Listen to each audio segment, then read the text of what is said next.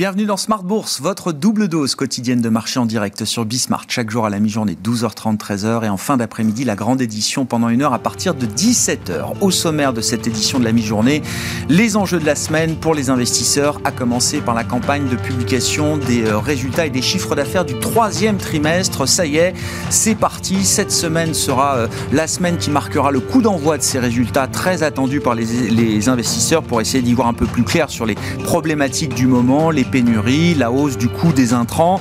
On aura notamment en euh, euh, apéritif pour euh, la Bourse de Paris la publication de LVMH. Le chiffre d'affaires sera publié demain après la clôture du marché parisien. Et puis le secteur financier aux États-Unis qui sera le secteur sous les feux de la rampe cette semaine avec les résultats de JP Morgan, notamment ce mercredi, suivi des autres grandes banques américaines jeudi et vendredi. Sur le front de la macro, une semaine importante là aussi après le rapport mensuel sur l'emploi aux États-Unis. On reviendra d'ailleurs dans quelques minutes sur ce chiffre de, vendredi. Nous aurons des détails sur le niveau d'inflation dans les prix à la consommation euh, notamment pour le mois de septembre. Le CPI américain sera publié ce mercredi aux États-Unis et puis nous aurons également un, indicateur de consommation là aussi un très important pour l'économie américaine avec les ventes au détail du mois de septembre qui seront publiées vendredi et puis enfin des, des enjeux techniques tout au long de la semaine avec l'échéance mensuelle ce vendredi, l'expiration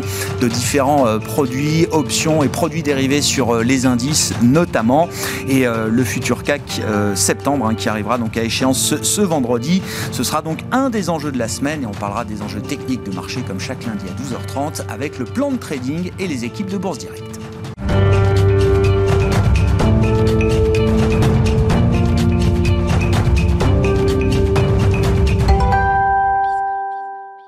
Un peu d'attentisme pour commencer la semaine sur les marchés actions européens. Les infos clés du jour, c'est avec Alix Nguyen. La Bourse de Paris ne semble pas savoir sur quelles données se reposer. Il y a d'une part la fermeté des valeurs pétrolières comme des matériaux de base, mais aussi les craintes de poussée inflationniste liées à la hausse des cours des matières premières. Et puis euh, s'ouvre la saison de résultats du troisième trimestre, facteur qui incite à la prudence. En France, c'est LVMH qui donnera le coup d'envoi euh, demain avant Publicis jeudi. Le rendement du Bund allemand se tend d'environ deux points de base, soit un niveau inédit depuis mai. Vendredi, euh, celui de l'emprunt américain de même échéance a clôturé en hausse de 15 points de base sur la semaine, la plus forte depuis mars. L'activité d'aujourd'hui devrait être relativement light compte tenu du Columbus Day aux États-Unis. Les marchés obligataires américains seront fermés. Les États-Unis où Wall Street cédait du terrain vendredi sous l'effet de la publication d'un rapport sur l'emploi pour le moins décevant avec seulement 194 000 postes créés et une envolée des salaires de 4,6% sur un an. D'autres événements viendront donner le là cette semaine, à commencer mercredi par le compte-rendu de la dernière réunion du comité de politique monétaire de la Fed. Euh, il pourrait aiguiller un peu plus le marché quant au calendrier du tapering. On relève que les économistes de Goldman Sachs ont abaissé leur prévision de croissance de l'économie américaine à 5,6% contre 5,7% pour 2021 et à 4% contre 4,4% pour 2022. À noter que la secrétaire au Trésor Janet Yellen s'est dite confiante dans la possibilité d'un accord sur un relèvement du plafond de la dette au Congrès le 3 décembre. Total Energy progresse, ArcelorMittal bondit, respectivement tiré par un baril de Brent à un nouveau pic de 3 ans et par l'envolée euh, de 10% des contrats futurs sur le minerai de fer à Singapour. Le groupe minier Eramet avance pour sa part de 5%. En Chine, les contrats à terme sur le charbon ont atteint un pic historique du fait de la fermeture d'une soixantaine de mines, elles-mêmes conditionnées euh, par des pluies torrentielles et des inondations. À Amsterdam, les contrats futurs sur le gaz naturel s'inscrivent en hausse de plus de 5%. Focus sur quelques valeurs. Carrefour cède du terrain. Le groupe a rejeté une offre publique d'échange le valorisant 16,5 milliards d'euros proposée par son concurrent Auchan. Euh, la direction de Carrefour et ses principaux actionnaires jugent insuffisante la valorisation de ses actions comprises entre 20 et 21,25 euros. Et puis le spécialiste de géosciences CGG bondissait de plus de 15% ce matin. Le groupe annonce une hausse de 35% sur un an de son chiffre d'affaires au troisième trimestre, annonce qui confirme la reprise en cours dans le secteur des géosciences. Tendance, mon ami, c'est chaque jour à 12h30 et 17h avec Alix Nguyen dans Smart Bourse sur Bismart.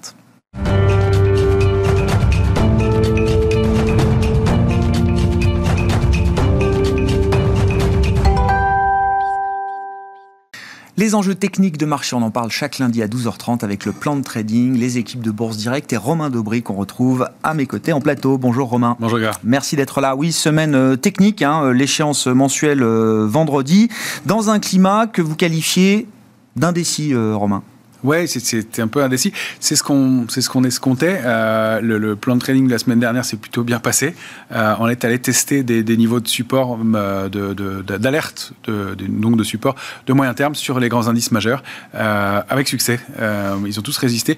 ça a été extrêmement précis et au point près. un 4275 aux alentours sur le S&P, on va le voir. Le CAC 40 aux alentours de 6425 points. Mm. et on a rebondi très fortement et même un peu plus fortement qu'on aurait pu l'envisager dans cette période d'attente. Euh, voilà, je pense que tout le monde est un peu euh, effectivement indécis. Euh, il y a un consensus toujours acheteur sur repli, on, le, on le, note, on l'entend partout.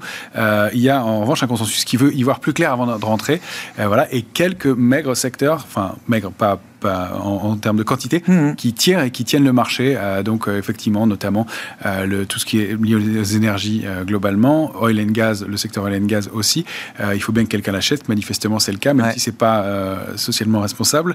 Mais et puis il y a aussi évidemment toutes les, enfin ce qui se passe et qu'on pressent depuis quelque temps autour du secteur de l'automobile qui a, l'air de se confirmer. C'est euh, en train de se mettre en place là depuis, depuis 48 euh, heures euh, sur quelques valeurs en retard. voilà, on sent qu'on cherche des, des, points d'entrée sur un marché, qu'il y a du cash, qu'il y a des liquidités. En même temps, on est un peu, un peu prudent et qu'on aimerait bien acheter un peu plus bas. on sait que dans ce genre de cas de figure-là, la baisse est difficile à se mettre en place ou alors elle est beaucoup plus brutale. du côté des, marchés dérivés, on est en train de rouler les positions effectivement pour l'échéance à venir, donc l'échéance de vendredi. c'est pas une échéance majeure, mais il n'y a pas beaucoup d'intérêt. Mm. on constate parmi les, du côté de la position verte sur les options, qu'il y a des, un ratio de couverture qui est assez faible, euh, et qui est même euh, assez faible compte tenu du niveau auquel on se trouve. Euh, on a baissé, il y a une alerte baissière, en général les, les, portefeuilles se couvraient un petit peu plus, et là c'est pas vraiment le cas, on conserve les protections existantes. Donc on a des zones bien identifiées, 6004, 6650, ça, ça va être vraiment les enjeux pour l'échéance des marchés dérivés. Donc on, on, a bien identifié ces niveaux-là. en dessous, il n'y a pas grand-chose jusqu'à 6002. 6002, il y a un très gros, une très grosse ligne de put à Paris. Donc, euh, je serais étonné qu'on aille chercher ce niveau-là cette semaine, mais sauf déception sur les résultats. En tout cas, on sait qu'on a un gros niveau de support ici. ensuite, il n'y a pas grand-chose avant la zone 5008-6000. Donc, euh, si on accélère à, la baisse, ça va être euh, un peu plus brutal, mmh. un peu plus violent. des, niveaux techniques à préserver. Voilà, un intérêt moyen, une volatilité qui reste canalisée, toujours très propre. Euh, elle, ne redescend pas vraiment sur le, sur, le, sur le VIX. Elle reste au-delà de 18, mais elle ne déplace plus les 21,50. Elle est toujours très propre graphiquement. Maintenant, sur des mouvements de moyen terme, euh, on constate qu'il y a des, retournements qui, sont, qui peuvent être un peu, un peu dangereux et peut-être des semaines à venir. On l'a vu sur les clôtures mensuelles notamment, c'est ça, hein, Exactement. Romain, de différents grands indices ou grands secteurs où on avait, alors c'est des avalements baissiers, c'est ça, Exactement. Euh, sur, les clôtures mensuelles. La plupart des grands indices mondiaux, Nasdaq, S&P, euh, DAX. Euh, Et cette situation-là, elle n'est pas éclaircie encore aujourd'hui alors? Elle est, elle, est, elle est claire, c'est clair. Elle est claire. La, dynamique haussière de moyen et long terme est, rompue. Voilà, c'est Est-ce que, en fait, la question d'aujourd'hui, c'est de savoir si on va rebondir un peu euh, fort, on n'a pas les éléments pour manifestement, ou si on va baisser un peu ou fort. Euh, et c'est de, voir le, timing. Euh, les résultats des entreprises qui arrivent là vont être l'élément clé déterminant. Tout le monde le dit, on le, surveille. la macroéconomie est presque reléguée au second plan dans ce contexte-là. On veut y voir plus clair. Et c'est ce qui va, c'est ce qui va déterminer les choses. Alors on voit que le, secteur bancaire, ça va commencer, vous le disiez mercredi, le secteur bancaire tient très bien. C'est un des secteurs forts en ce moment, effectivement. Celui-là, il est payé, clairement. C'est un des rares secteurs à faire de nouveau plus haut en ce hmm. moment, de façon individuelle sur les valeurs de façon homogène sur des, sur des plus, globales sur des, sur des trackers, sur des paniers. Euh, ça, ça c'est effectivement euh, relativement clair et on n'attend pas de grosses déceptions de ce côté-là. C'est ailleurs et sur les autres secteurs que ça va être beaucoup plus compliqué et je pense que ça va être assez disparate. Même si les résultats sont bons, ça va être la question des perspectives et si elles sont bonnes là, on peut se demander ce qu'il en sera pour le quatrième trimestre. Donc de toute façon, même si on est un peu rassuré ici, l'incertitude, elle persistera probablement pour le dernier trimestre de l'année. Même si on franchit l'obstacle immédiat des résultats du troisième trimestre, la question des résultats du quatrième trimestre restera posée devant nous. Restera posée. Il y, a, il, y a, il y, a, une question de, de, de, se demander si le niveau de demande qui existe actuellement va pouvoir persister. Euh, et en tout cas, certains secteurs ont, l'air de... On commence à en douter sur certains secteurs. Qu'est-ce qu'on peut dire alors euh, techniquement dans une lecture euh, intraday des indices indices américains, S&P 500 et Nasdaq aujourd'hui, Romain Voilà, comme la photographie à moyen long terme, on la connaît, elle est dégradée. On est sorti du, canal haussier sur le S&P. eh bien, on a donc une structure de, consolidation qui est un biseau baissier. on l'avait évoqué la semaine dernière sur le S&P. Donc, on zoome, on regarde en journalier pour essayer de détecter des signaux.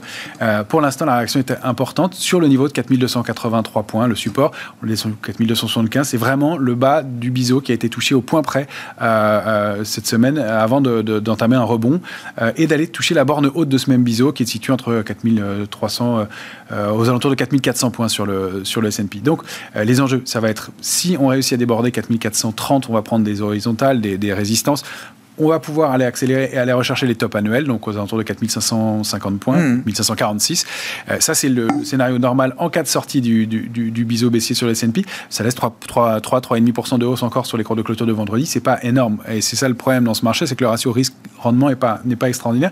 Euh, en revanche, si on se met à baisser et qu'on casse, euh, alors 4372, ça serait supportable. C'est surtout sous 4283, donc notre niveau d'alerte.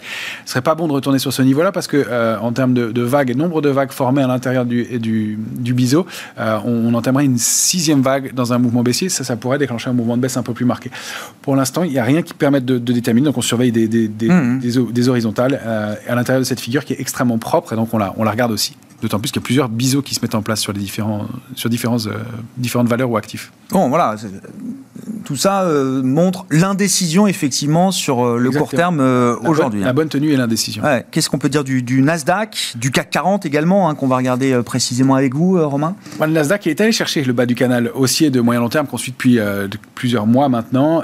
il a même tenté de le rompre et il l'a réintégré puissamment avec un gap haussier. Euh, il se place aussi, lui, en, zone de, de, de protection, de, il est capable d'aller repayer, on peut le rompre à nouveau. Euh, pareil, d'aller retester notre alerte de court terme à 14 594 points, ce serait pas excellent.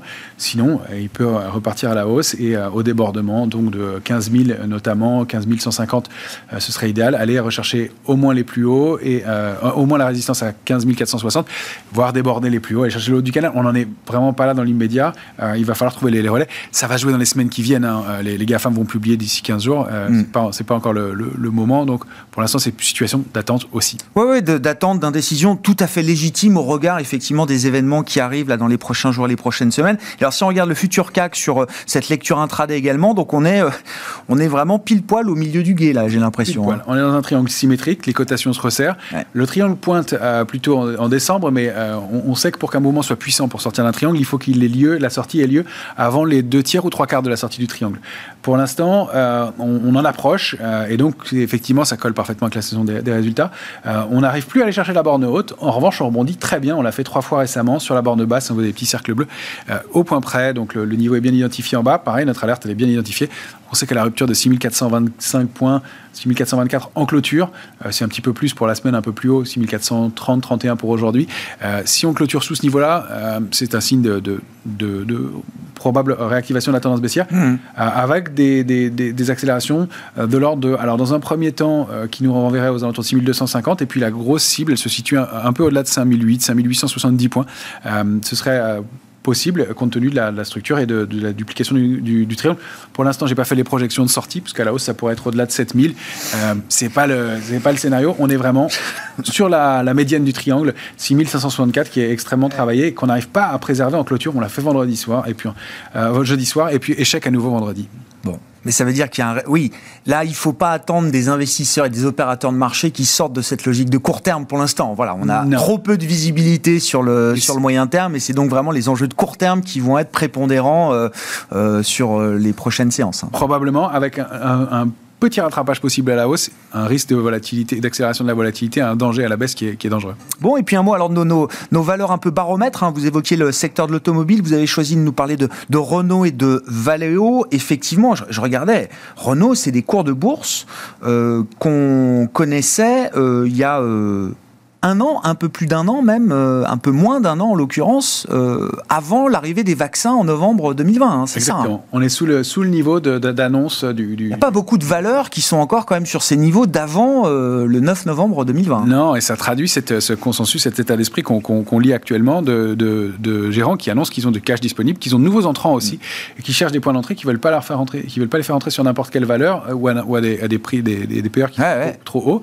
Et donc ils cherchent des, des opportunités. Donc on voit des valeurs comme Alstom, comme bah, donc le, Renault, qui, qui, effectivement font des structures, elles aussi, en biseau baissier.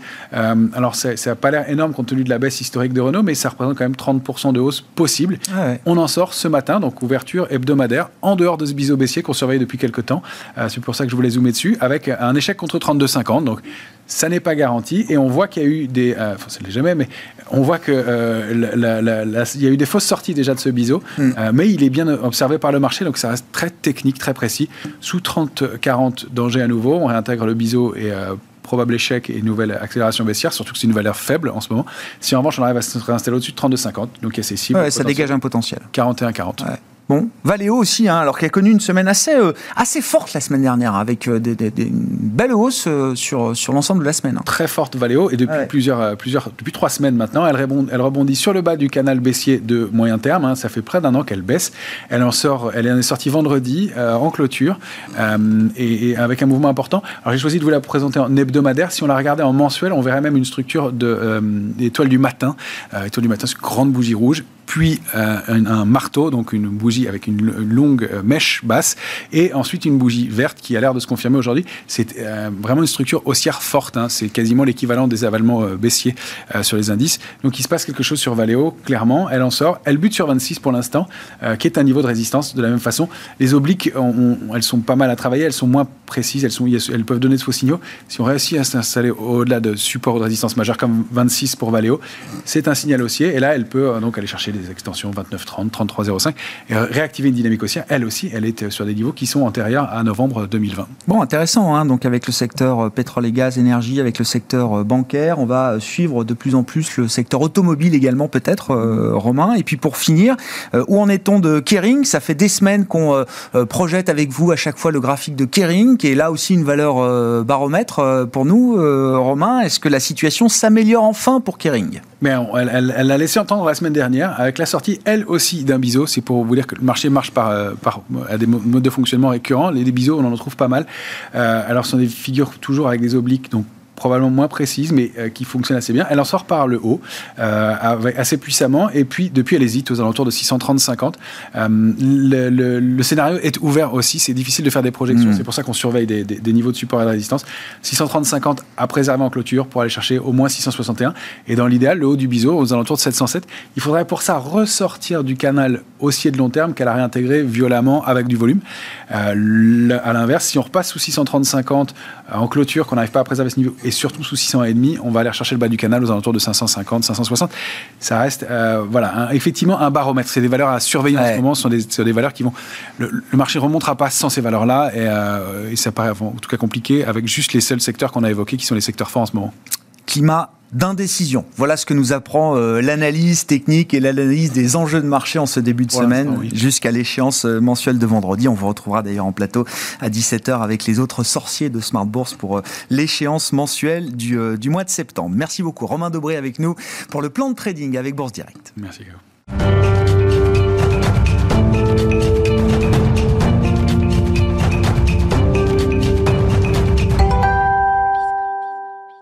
Et venons-en aux enjeux macroéconomiques avec Nadia Garbi qui est avec nous euh, en vidéo, euh, en visioconférence depuis la Suisse, économiste chez Pictet Wealth Management. Bonjour et bienvenue Nadia. Merci beaucoup d'être avec nous.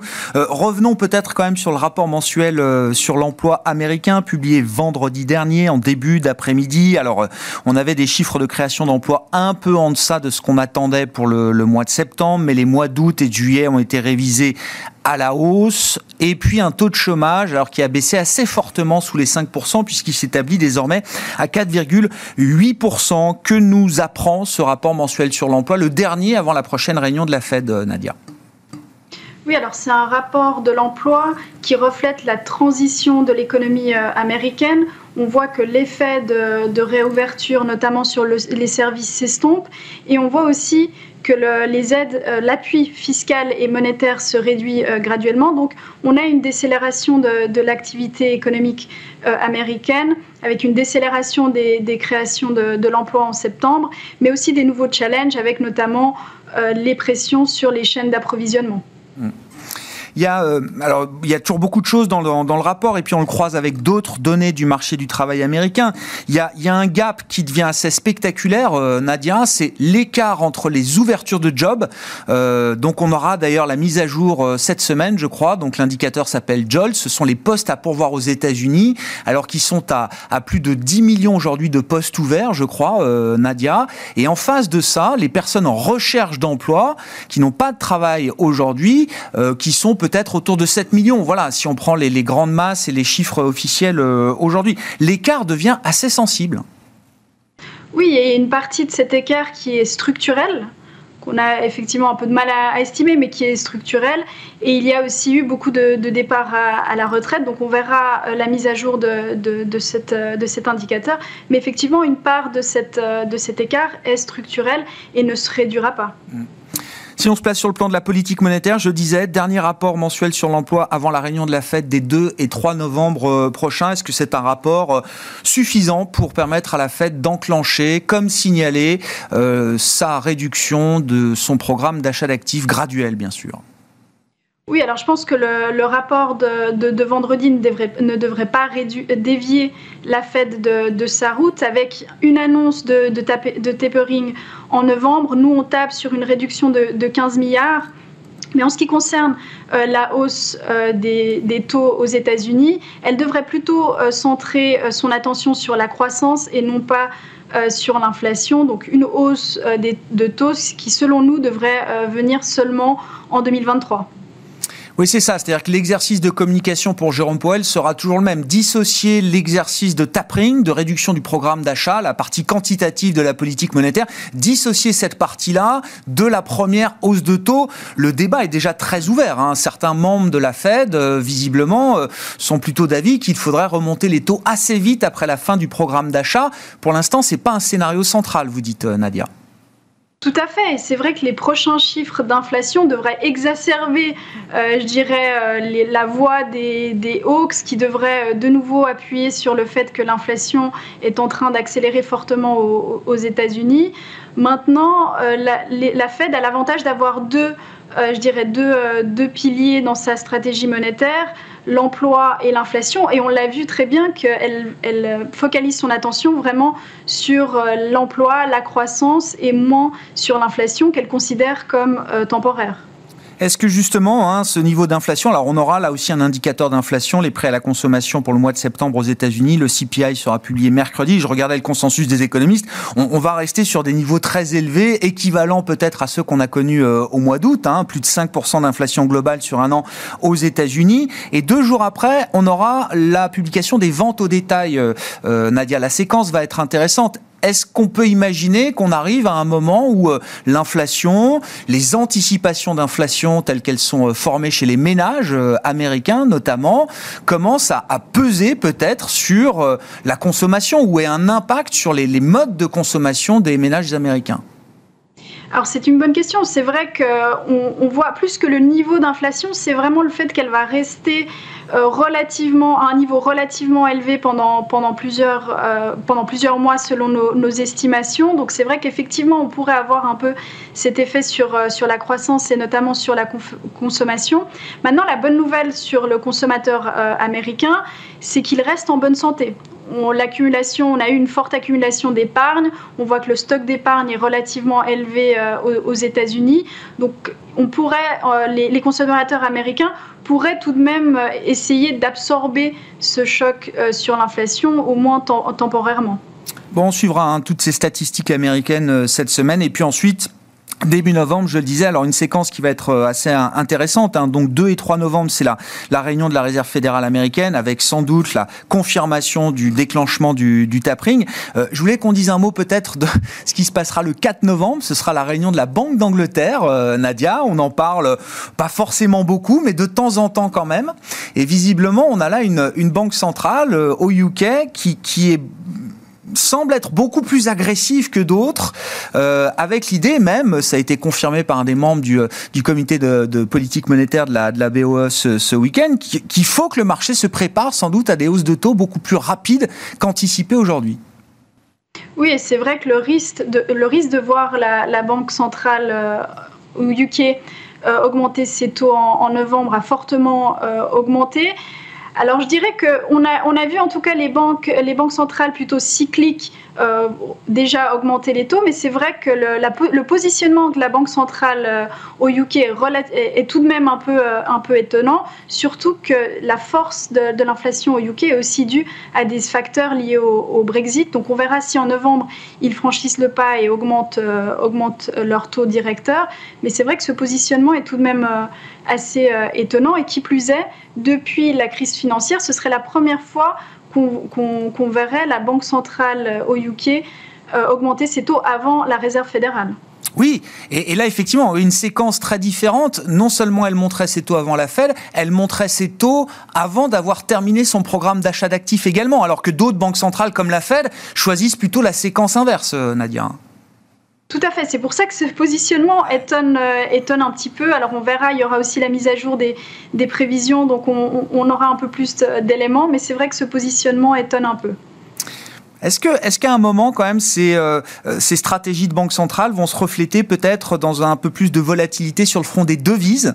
Euh, On en a très peu parlé jusqu'à présent, mais c'est vrai qu'un des mouvements qu'on observe quand même depuis euh, quelques semaines maintenant, c'est le renforcement du dollar contre euro, mais contre d'autres devises également, Nadia. Et je, je, refaisais le point sur le consensus de début d'année, alors qui a été pris littéralement à contre-pied, puisqu'en début d'année, on devait être à 1,20 sur la parité euro-dollar, et tout le monde, enfin beaucoup en tout cas, le consensus visait un 30, un 35, un 40. Voilà, on est à 1,15 aujourd'hui sur, euh, sur l'euro-dollar. Qu'est-ce qu'il faut mettre peut-être derrière ce, ce mouvement du dollar?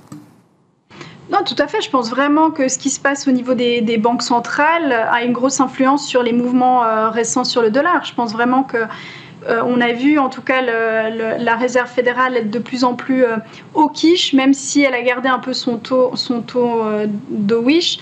Donc effectivement, les mouvements des banques centrales, et aussi, on a aussi les mouvements de, l'inflation qui pèsent euh, aussi. Donc je dirais que les, banques centrales sont à regarder, euh, notamment pour expliquer euh, la, volatilité sur les devises.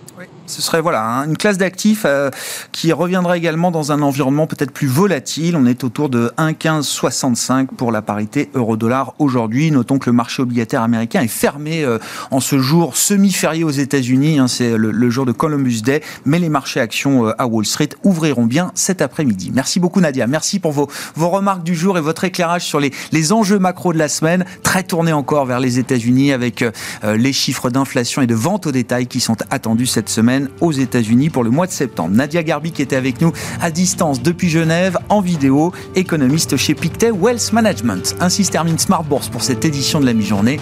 On se retrouve évidemment ce soir en direct à 17h sur Bismart.